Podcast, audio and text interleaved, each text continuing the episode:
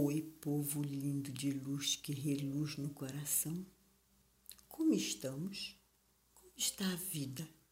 Que caminho estamos seguindo? Continuamos na polarização ou já despertamos para as infinitas possibilidades? Estamos criando pontes, baixando barreiras, abrindo espaço no coração para empatia, para ouvir as diferenças ou estamos só ouvindo a nossa tribo? Apenas reflexões, sem julgamento. Hora de pegar o caneco e trazer o café, o chá, o suco, quem sabe uma fatia de bolo, e se aproxegar. Ah, não tem bolo? Nem uma bolacha? Que tal fazermos um brownie de micro-ondas? Rapidinho, agora mesmo, para saborear, saboreando este papo que cada vez mais voa mais solto. Sabe do que mais? Vou passar a receita. Anotem aí. Pegue três ovos, três colheres de sopa de manteiga sem sal, uma colher de chá de baunilha, mas se você mora em Belém, pode ser uma semente de cumaru. Uma xícara de chá de açúcar, meia xícara de chá de chocolate em pó, meia xícara de chá de farinha de trigo peneirada, uma xícara de café de chocolate ao leite picado, uma xícara de chá de nozes quebradinhas e meia colher de sopa de fermento em pó. Manteiga sem sal para untar a forma. Modo de preparar: em uma vasilha, misture os ovos, a manteiga derretida e a baunilha ou cumaru. Acrescente o açúcar e, aos poucos, o chocolate em pó e a farinha de trigo peneirada, misturando tudo muito bem. Junte o chocolate picado e as nozes. Aí, despeje esta mistura maravilhosa em um refratário quadrado de 20 centímetros, untado com a manteiga. Leve ao micro-ondas por 7 minutos na potência alta depois deixe descansar por cinco minutos e saboreie morninho, morninho, com um café, um chá, aí é você quem decide. Gente, a estas alturas, podemos dizer que estamos nos preparando direitinho neste cenário para o caminho do eudaimonismo ou eudaimonia. Gravem essas palavras. Aqui é a Eliana, palestrante holística, facilitadora dos ensinamentos da Grande Fraternidade Branca, se descobrindo uma trabalhadora alquímica, transmutando e transformando ideias, crenças e paradigmas, sempre de coração aberto a novos ensinamentos e uma boa conversa. Vamos para frente, que atrás vem gente querendo aprender com a gente. Pronto. Agora vamos seguir na rota da eudaimonia. Bem, não sei vocês, ou se vocês concordam, mas não é todo dia que a gente se depara com esta palavra. Parece até palavra de domingo. Mas, como sempre digo, que nada é por acaso, esta palavra caiu como uma bênção no meu colo, já que, para variar, estava procurando para o nosso papo caminhos que cada vez mais nos impulsionem ao entusiasmo, motivação, beleza e esperança, frente a todos esses momentos que parecemos estar à deriva. Porções mágicas de alegria e felicidade que eu procurava. Aí, eis que surge esta palavrinha mágica, eudaimonia, cuja tradução nada mais é do que? Do que? Felicidade ou bem-estar. Os mestres não são maravilhosos? Sempre nos presenteiam com aquilo que o nosso coração está buscando. Então vamos seguir para melhor entender esta palavra cujo significado é felicidade. Vamos lá. Na revista multidisciplinar de publicações acadêmicas, por nome Vozes dos Vales, encontrei um artigo bastante elucidativo à nossa presente questão. Nome do artigo: a eudaimonia aristotélica, a felicidade como fim ético. Professor Dr. Roberto Antônio Penedo do Amaral, Faculdade Interdisciplinar em Humanidades, Universidade Federal dos Vales do Jequitinhonha e Mucuri, com Deise Amorim Silva, bacharel em Humanidades, bolsistas do PIBD, Programa Institucional de Bolsa de Iniciativa à Docência, e com Luciene Isabel Gomes, bacharel em Humanidades. Abre aspas, começamos o artigo.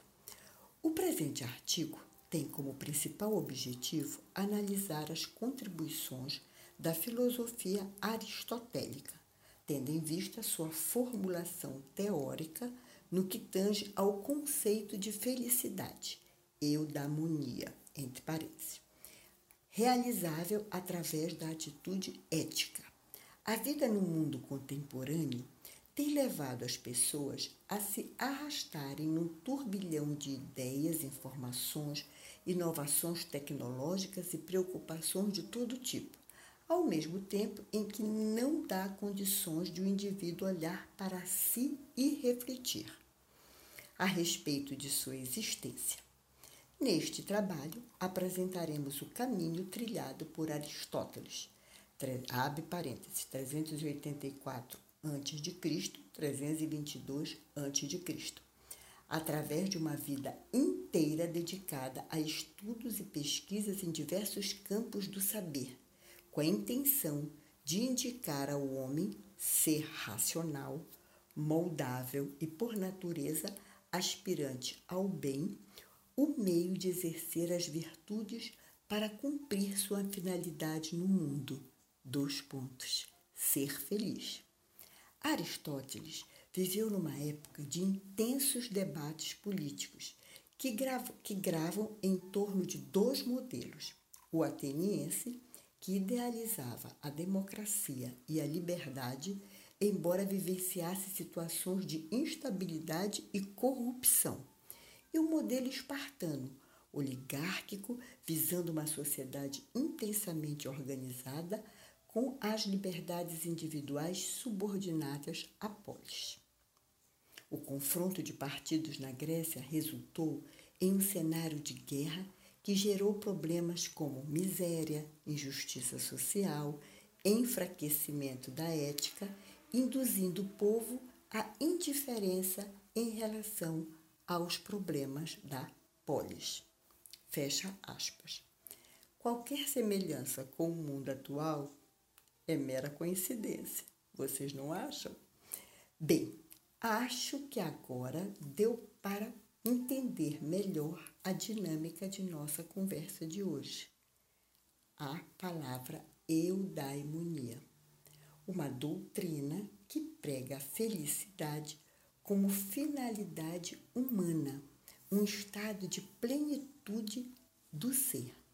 Aqui me sinto obrigada a abrir um parênteses para relembrar que felicidade para Aristóteles e Sócrates concentrava-se em um estado contemplativo de ser.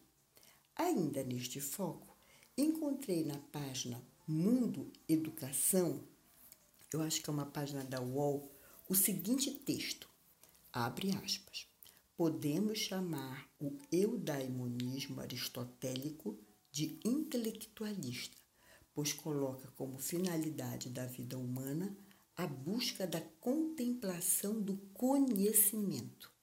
Concentrar-se no conhecimento, colocando como finalidade última a sabedoria prática necessária para que o agir humano alcance o bem supremo. Fecha aspas. Sócrates também passa, em suas falas, nos diálogos platônicos, especialmente em A República, a ideia de que a virtude deve ser o fim maior das ações práticas para que se chegue a um estado de felicidade. Ações moderadas, prudentes e justas principalmente por parte de quem governa e participa da vida pública, eram aspectos que, de algum modo, levariam as pessoas à felicidade. Olha só, imagine 322 antes de Cristo e aqui passando todos nós por todos esses momentos tão turbulentos. Não parece tal qual lá na Grécia? Só que lá tinha Aristóteles e Sócrates, que ajudavam o povo a refletir e a pensar e a repensar sobre o propósito realmente da vida. E se perguntassem agora para um de nós no que a felicidade contemporânea repousa, o que diríamos? Essa indagação é para bem pensar. Cada um leve consigo e vá fazer essa comparação do que era uma felicidade aristotélica, socrática, e do que é a felicidade agora. Embora as situações diante da humanidade, com a participação nossa, humanos, parece ser a mesma, né? Aquela velha polarização. Bem, continuando, lembro que aqui em nosso papo, a palavra eudaimonia veio logo após a ideia de fazer a receita do brownie, lembram?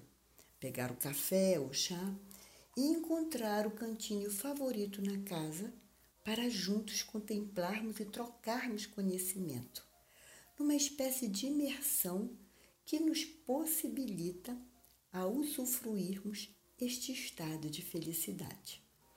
Isto me dá uma sensação de que estamos seguindo por um bom e prazeroso caminho, tipo o descrito por Aristóteles, e que começa, sem sombra de dúvida, com o despertar para o autoconhecimento o despertar da percepção da consciência.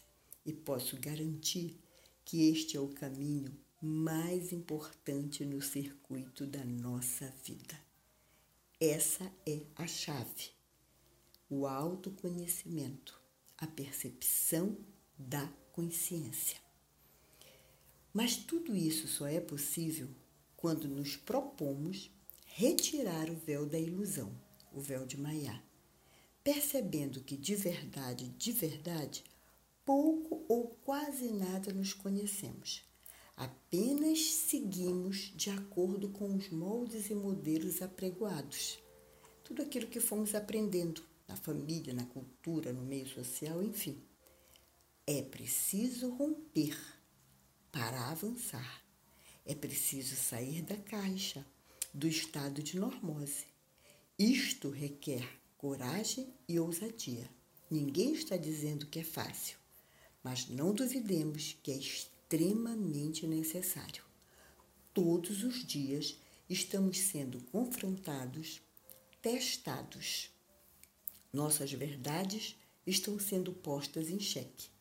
Os fatos estão escancarados para quem quiser ver. Tudo muito claro. O sol fazendo seu papel, incendindo sua luz em tudo e todos. Nada, eu estou dizendo, nada vai ficar fora do alcance da luz solar. Como estamos lidando com tudo isto é de competência de cada um. Como vai ser o amanhã, não sabemos.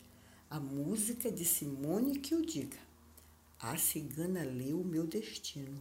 Eu sonhei.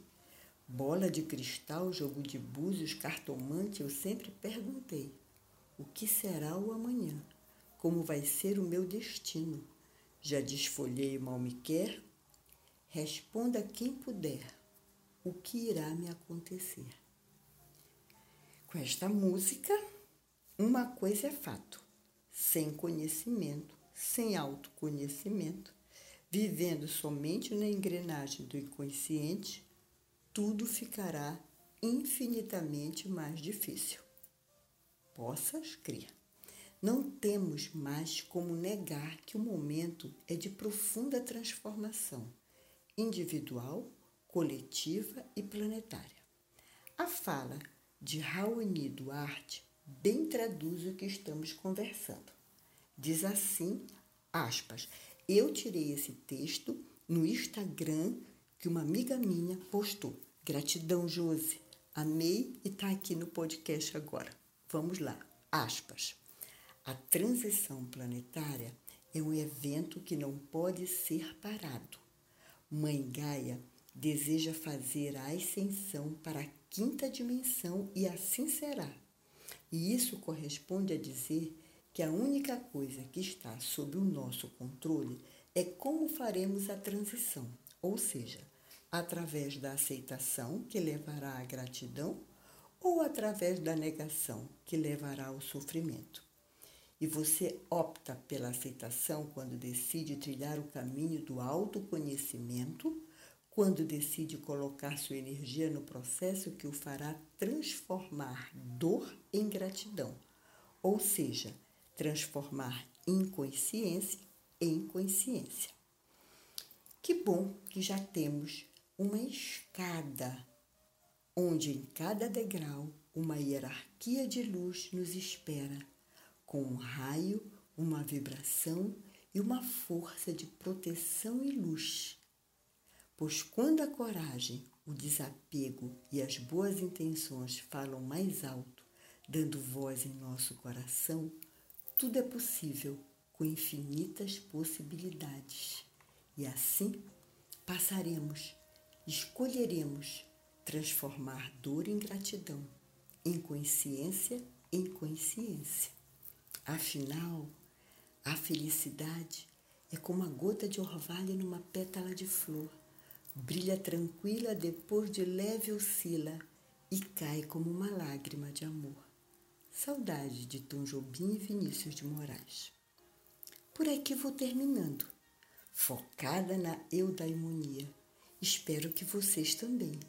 Se você gostou deste podcast, curta, comente, compartilhe e se inscreva no canal.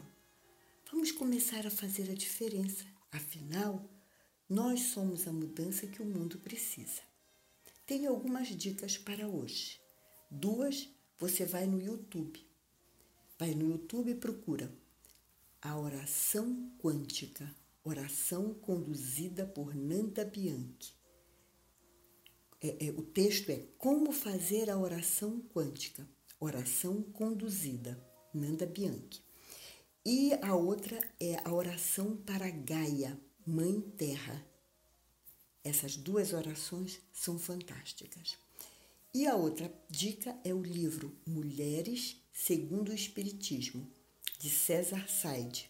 O livro nos leva a uma reflexão desses dias repletos de conflitos e desafios.